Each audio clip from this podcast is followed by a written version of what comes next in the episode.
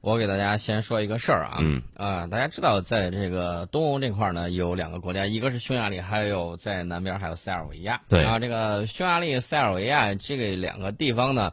呃，以以往的时候，它这个火车运行时间呢是八个小时。嗯那嗯，么我们给它去做一些东西，给它提，速了，然后就可以缩到缩短到两呃三个小时以内。八个小时缩短到三个小时，对，给他一架一辆高铁。嗯，对咱们来说，这个距离其实不算太远，这个距离只有三百五十公里，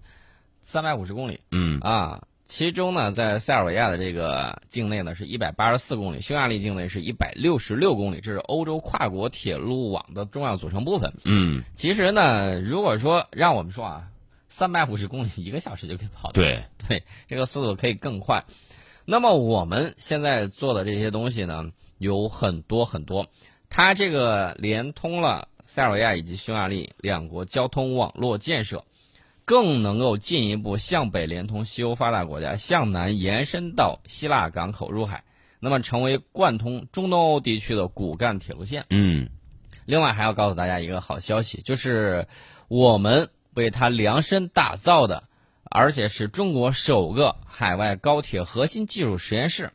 落成了。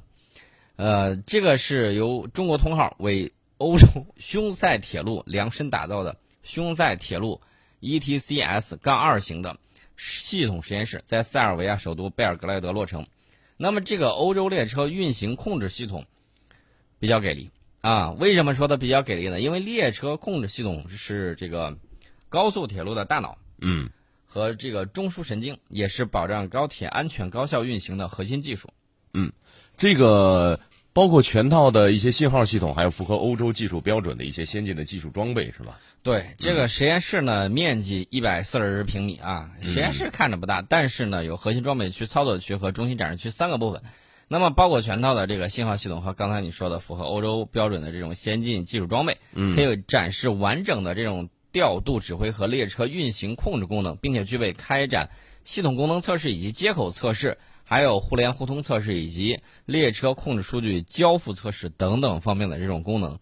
呃，这个呢就可以减少现场去测量的这个工作量这。个实验室如果能能做得更多，那么肯定减少了这个现场的一些施工的环节。对，未来呢还可以作为这个匈塞铁路信号设备运行维护的这个基地。我们知道这个铁路也非常依赖于信号系统，这个信号系统呢很关键。我们这个实验室呢是今年三月份开始筹备建设的，呃，打算是在欧洲建立一个铁路列车控制系统的全功能实验室。那么一期工程呢就涵盖了欧洲列车运行控制系统这个列控系统信号部分的基本功能。那么二期呢，再增加一些无线通信系统，还有这个车载列车控制系统等等，这是我们做的这个东西。呃，那么这个大家可以看啊，我们中国通号的信号设备长期运行于中国铁路的各大繁忙的干线以及主要枢纽，完全可以满足中国铁路对设备高可用低中断的运营要求。啊，大家看春运一运就是几个亿的人口来回在迁移。那么这个从设备多年运行来看的这个实际数据，呃，那么安全性呢，还有可靠性都已经达到了国际领先的水平。所以说呢，这个匈牙利塞尔维亚铁路就由中国、塞尔维亚、匈牙利三国总理在二零一三年十一月二十六号的时候就已经宣布，啊，这个把这个项目做成。然后呢，我们现在大家可以看啊，有不断的新的这种进展，这也是我们这个高铁走出去的一部分。呃，除此之外呢，最近好消息还是比较多的。最近在国家重大科研装备研制项目高功率纳秒激光器及精密探测仪器研制的支持之下，中国科学院空天信息研究院和中国科学技术大学等单位呢，联合研制出了高速高精度激光汤姆逊散射仪。大家可能会说，这东西到底干啥用的？啊说起来很拗口。太太乱了，没记住。呃，大家还记得不记得我们经常提提到的这个中国的人造太阳，就是人工可控核聚变。哎，对，呃，这个这个东西呢，就是往这个上面用的。嗯呃，所获的预警时间是国际同类系统的一半儿嗯啊，指标提高了一倍。呃，什么概念呢？我们在这个领域是国际领先水平啊。这个未来我们磁约束聚变装置的高精度测量，有了它，那你就有基础了。没有它的时候，那你的预警时间就会特别的短。那么这个预警时间有多少呢？电子温度安全预警时间间隔是五毫秒嗯啊，五毫秒，这个已经很快了、啊，已经很快了。呃，今年五月呢，在科大一环磁约束聚变等离子体装置开展实验中呢，基于重复频率二百赫兹、单脉冲能量五焦耳的激光脉冲，嗯。实现了是小于五电子伏特的这个电子温度测量精度。所以说呢，大家可以看啊，这个东西还是比较管用的，因为在这个磁约束核聚变反应装置工作的时候，偏滤器要承受巨大的能量泄放，需要对等离子体电子温度进行提前的预警以及实时的反馈控制，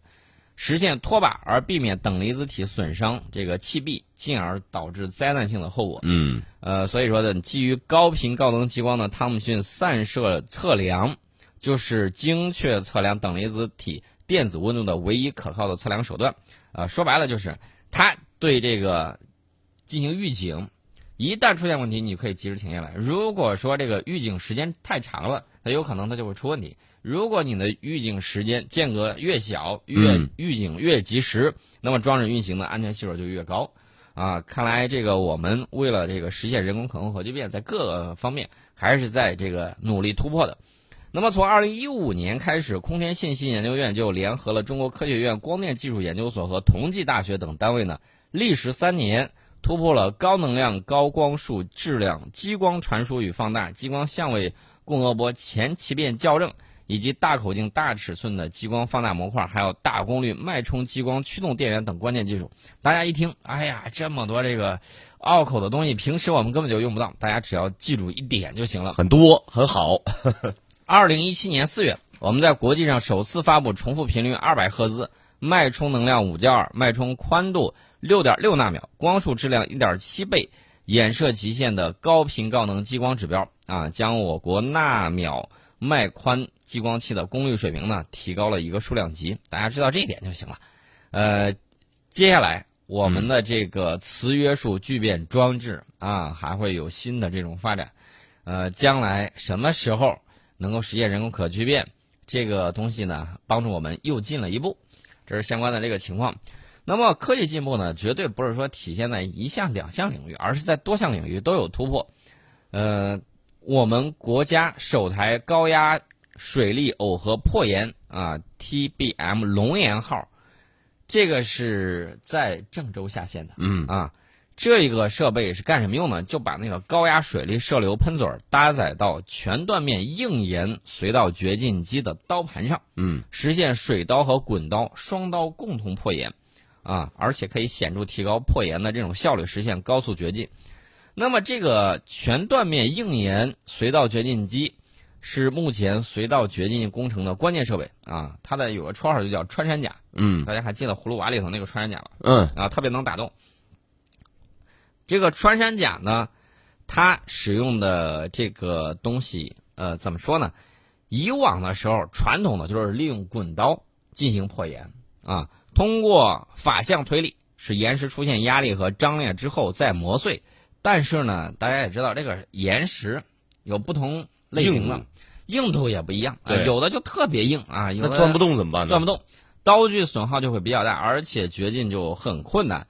那么通过搭载高压水系统呢，高压水力耦合破岩，呃，先通过高压水力劈裂岩石，嗯，使岩石出现剪切破坏，哦，结构性的先先破坏一下，先产生细小裂纹，嗯，然后在滚刀的作用之下，裂纹就循序扩展贯通，就像拍黄瓜的时候，你先把黄瓜拍碎，然后再切。再切就比较好切，而且比较快。啊，这样子的话，就实现岩体的这种破碎，以柔克刚。啊，解决了这个超硬岩石破岩难以及效率低等问题。你想的，硬对硬，那肯定是很难做。那么这个水呢，大家在读老子的时候上善若水，啊，上善若水，厚德载物。嗯大家记得不记得？他说这个水至柔，对吧？嗯，但是呢，他也很厉害。对，你呃看有一种水刀，它就能切割任何东西，但是老子没有想到的是，我们嗯现在可以把水刀、啊，这个做到如此之好。那么，在中国中铁装备集团的车间里面呢，记者去采访的时候就看见了这个高压水力耦合破岩试喷实验，三分钟，高压喷出的这个白色水柱就把一块极硬岩石切出了一道十一毫米深的缝隙，啊，三分钟的这个时间。呃，工程师呢是齐志冲，就是中国中铁装备有限公司的工程师。他说，在这个水刀加滚刀的双刀破岩的时候，可以降低百分之三十到百分之四十的设备推力，嗯，而且降低刀具损耗。呃，水呢相对来说你又会省省很多事儿，你加水就完了。嗯、加水就完了。所以说呢，它这个掘进速度就比以往要提高，对而且可以延长这个呃破岩掘进机，就是说这个全断面硬岩隧道掘进机的使用寿命，可以降低项目建设的这个成本。那么这个主要发明人是黄河勘探规划设计研究院有限公司董事长张金良，他说这个高压水力耦合破岩不仅能够创新破岩方式，还在工程地质研究以及这个全断面硬岩隧道掘进机防卡脱困的这个情况，它也有很好的这种作用。因为什么呢？因为有的岩石特别硬，嗯你转转着卡住了，啊对你进进不去，退退不出来。所以说呢，如果说使用了先用高压啊，我简单的说就高压水枪吧，嗯，这种高压水枪，你先给它冲一冲。你先冲一冲一下，然后把它冲裂了，冲裂了之后，你这个滚刀，然后再跟进，嗯那效果就是好了很多啊，不容易被卡住。除此之外呢，还有新型的维护结构，以及新型的高性能灌浆材料，以及超长距离施工通风等关键领域，都实现了多项技术的这种突破。那么这个设备下线之后呢，就会运往福建龙岩参与引水项目的建设。你看速度很快，这个下线的时间是六月十八号。嗯啊，相相信这个会在福建龙岩引水项目中发挥它的这个作用。这是我们提到了这个多项科技方面的这种进步。除此之外呢，前两天还有一项啊，是什么呢？是国内首款主频达，呃，这个就是十六纳米，然后三点零，呃，X 八六 CPU 产品啊，这个也发布了。我们发布了这个东西呢，现在十六纳米是可以量产的啊，然后单颗芯片呢集成了 CPU、GPU 和芯片组，可以实现完整的 PC 接口，这是赵鑫在做的。除了这个之外呢，华为又发布了这个麒麟八幺零啊，唯一一家有两款七纳米芯片手机的品牌，这个大家可以看，不断在进步。嗯但是大家也要注意，我们在这个半导体领域。跟美国相比，美国啊、绝对是有差距的。美国在很多方面还是比较强的，这个大家也要了解啊。追赶呢，呃，要沉下心来，奔着什么样的这个念头和实践呢？你至少要埋头苦干二十年，啊，呃这个时间时间是全面全面、全面的这种赶超啊，赶上和超过。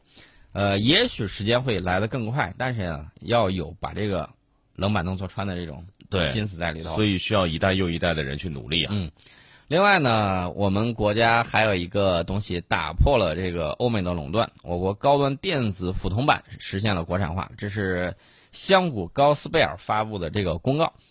他们公司负责的电子电路用高频微波高密度封装辅铜板以及极薄的这个铜箔实施方案，通过工信部的正式验收，这也就标志着我们国家高端电子辅铜板成功实现了国产化。大家可能会问，这个东西到底是干什么用的？嗯，大家知道电子电路采用了这个高频微波高密度封装辅铜板，可以应用在卫星通信、移动通信、滤波器高频头、基站天线、电子导航雷达系统以及遥控遥感控制，还有导弹导航等行业。大家说到的这个导弹导航，可能就觉得哎呀比较好，特别是随着五 G 商用与汽车毫米波雷达的普及，国内高频率铜板的这个辅铜板的这个市场需求会比较大，国产替代空间潜力也大。嗯，你想嘛，这家公司的这个股票绝对会涨，原因很简单呢，以后应用越来越广，它有独门绝技，嗯而且可以打破欧美的垄断，而且可以让价格往下降。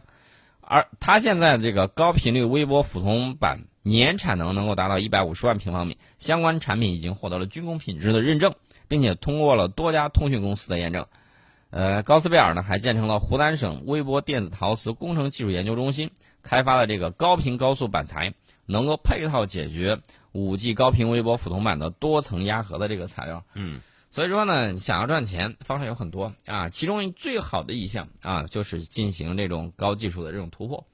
突破了之后，你会得到什么呢？你会得到很多的这种超额利润在里面。嗯啊，不断的这个创新，这才是根本。另外呢，还有一个这个跟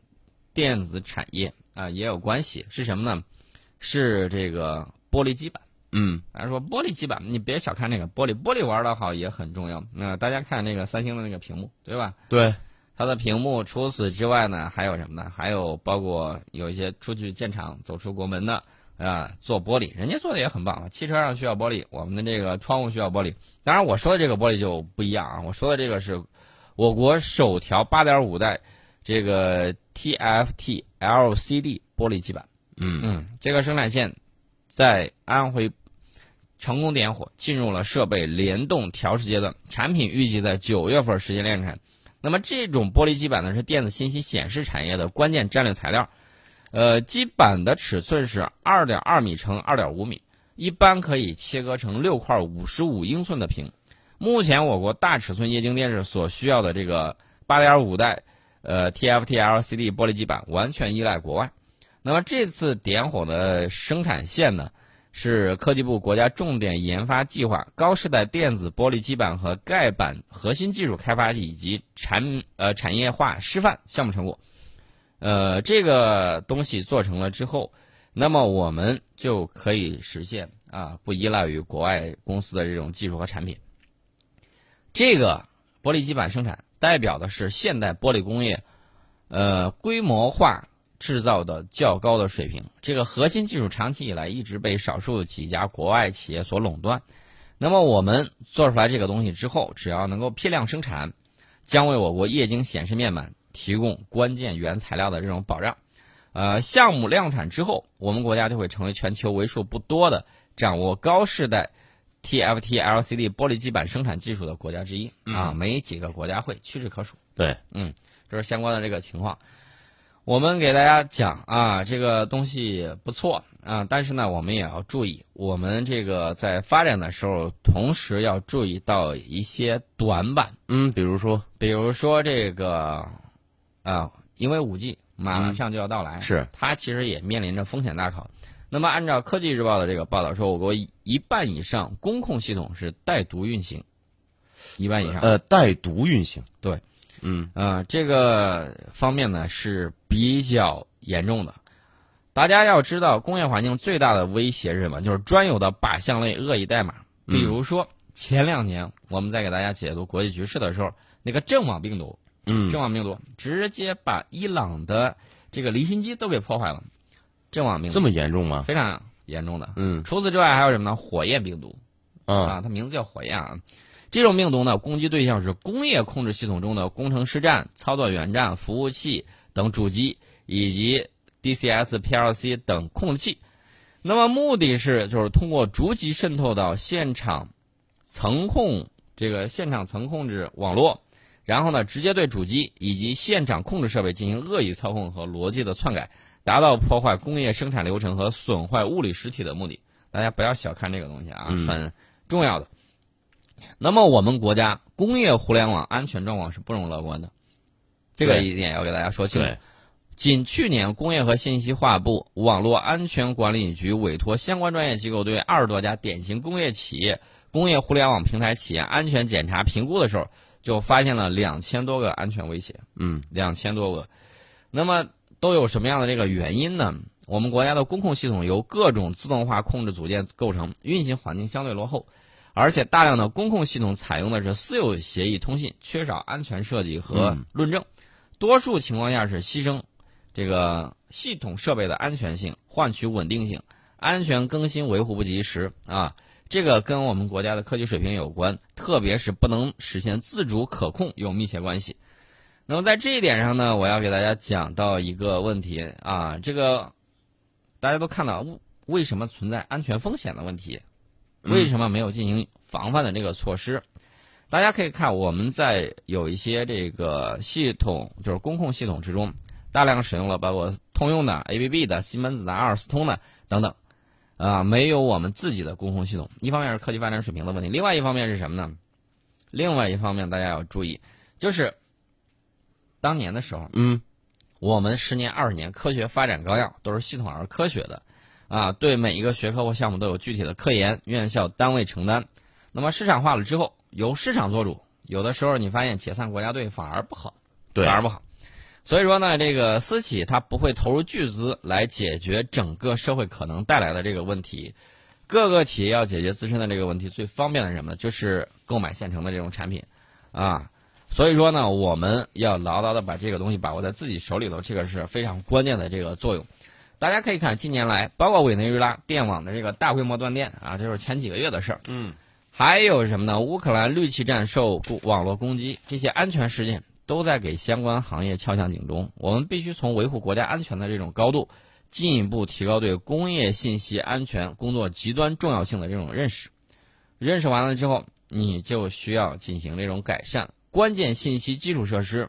是经济社会运行的神经中枢，也是网络安全中的重中之重，也是可能遭到重点攻击的目标啊！这是相关的这个情况。所以说呢，我们一定要啊树立起来这种思想。除此之外呢，要建立健全我们的网络安全责任制。